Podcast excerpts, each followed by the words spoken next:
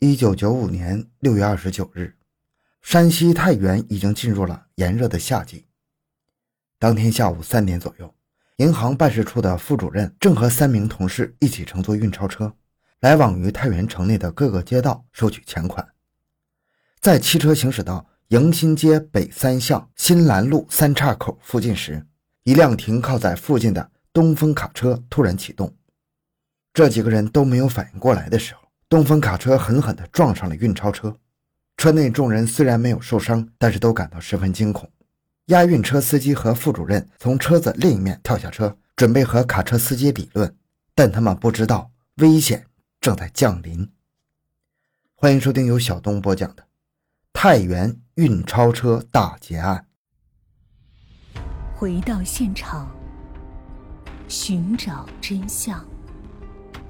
小东讲故事系列专辑由喜马拉雅独家播出。在副主任王某和司机下车之后，他们对对方粗野的驾驶方式提出了批评，并希望对方能够做出赔偿。卡车司机听后满脸堆笑，将手伸进怀内，做事要掏钱出来，但他拿出来的并不是钱包，而是一支手枪。随着两声枪响。司机和副主任先后中弹，倒在地上。枪响的同时，一辆桑塔纳汽车从运钞车的后面杀了出来，从车上跳下三名枪匪，手持小口径步枪对着运钞车扫射，逼迫车内的三名银行员工下了车。勇敢的职员郭某在下车后死死地抱住了一名劫匪，和他缠斗在一起。由于两人距离过近，因此同伙很难开枪射击，只能用枪托将郭某击晕。之后。几人将装有三十多万元现金的箱子搬上了桑塔纳轿车，便扬长而去。为了避免信息暴露，他们将另外两名职员锁在运钞车里。但他们没有想到，晕倒的郭某此时已经醒过来了，并记住了桑塔纳轿车的车牌号。之后，路边的行人发现了这个车祸，并主动报了案。山西警方对于这起案件高度重视，立即成立专案组进行调查。他们在对作案现场进行调查后，发现了几条线索。首先是遗留在现场的子弹壳中，除了自制的小口径步枪弹之外，还有一把制式的五四手枪用的子弹。根据子弹编号，警方认定这支枪就是三个月前太原省第四建筑公司保安科失窃的手枪。当时两名保卫处工作人员被犯罪分子乱刀刺死，场面极其惨烈，而犯罪嫌疑人至今还没有落网。之后。警方又调查了那辆撞向运钞车的大卡车，是附近一家工厂的运货车。当天中午，卡车司机在附近的饭店吃饭，等他吃完饭之后，才发现自己的卡车被人偷走了。不过，由于这名司机也没有看清偷车人的面貌，因此这条线索就断掉了。这时，警方能够继续调查的就只剩下郭某记住的那串车牌号了。不过，在和车管局取得联系后，警方得知。那个车牌本应该是一个吉普车的车牌，并不是桑塔纳的牌照。而原本登记的那辆吉普车，在当年的一月份就已经失窃了。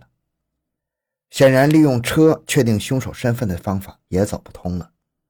不过，警方认为那辆丢失的吉普车应该是破案的关键，便派人在太原周边地区打听最近有没有私下的黑车交易。与此同时，他们还根据郭某和其他目击证人的描述，还原了几名劫匪的相貌，并将复原图下发到了各个单位，希望他们能够一同搜寻犯人的踪迹。在案发后的第二天，出现在劫案现场的桑塔纳轿车在太原郊区被群众发现了。警方赶到之后，发现里面只剩下几个装钱的空箱子和被犯人遗弃的银行公章，除此之外，并没有能够追踪犯人身份的物品。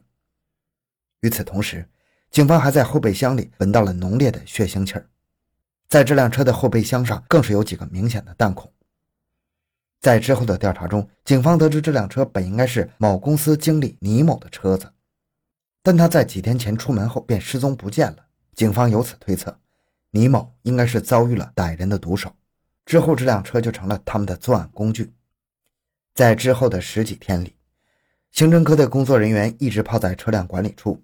查找和丢失的吉普车相关的消息，直到七月十日，他们收到了一条来自南郊金盛乡的举报信息，说这里有人买了一辆来路不明的吉普车，和那个车牌登记的车型是一致的。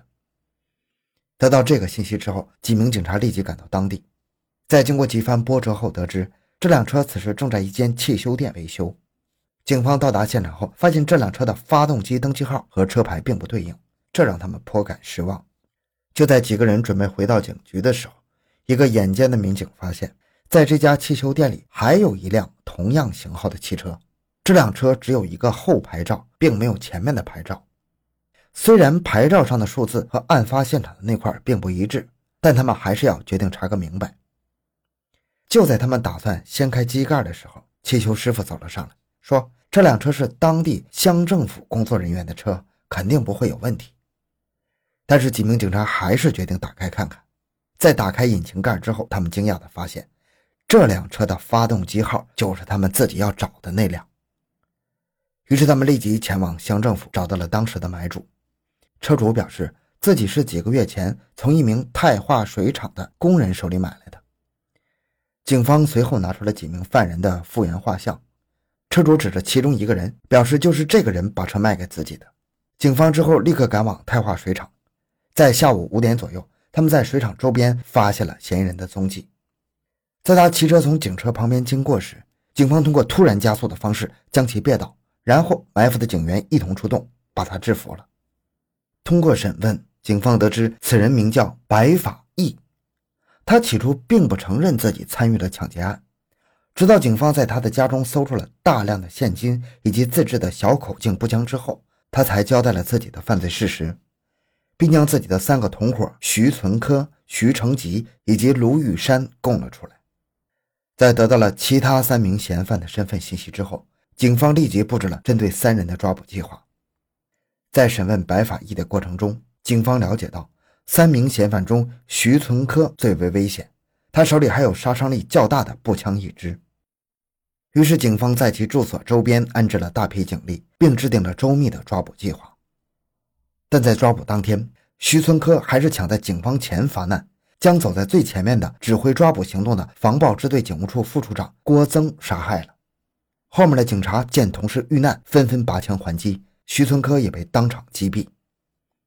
与此同时，另一队人马在另外两名嫌犯的藏身处将他们擒获。至此，六二九运钞车劫案彻底告破，当天失窃的现金也被追回了大部分。在对三名嫌犯的审问中，警方终于掌握了这个犯罪团伙的作案过程。在一九九三年底，这四个人就已经开始盘算如何抢劫了。但当时他们手里只有白法义自己制作的几支小口径武器，他们担心这种武器杀伤力不足，于是盘算着搞些制式武器，以及弄到一辆汽车来转移。一九九五年一月份，几人在外出时发现山西医大医院的停车场中停了一辆吉普车，而且周边没有安保人员，于是几人撬开了车锁将车开走。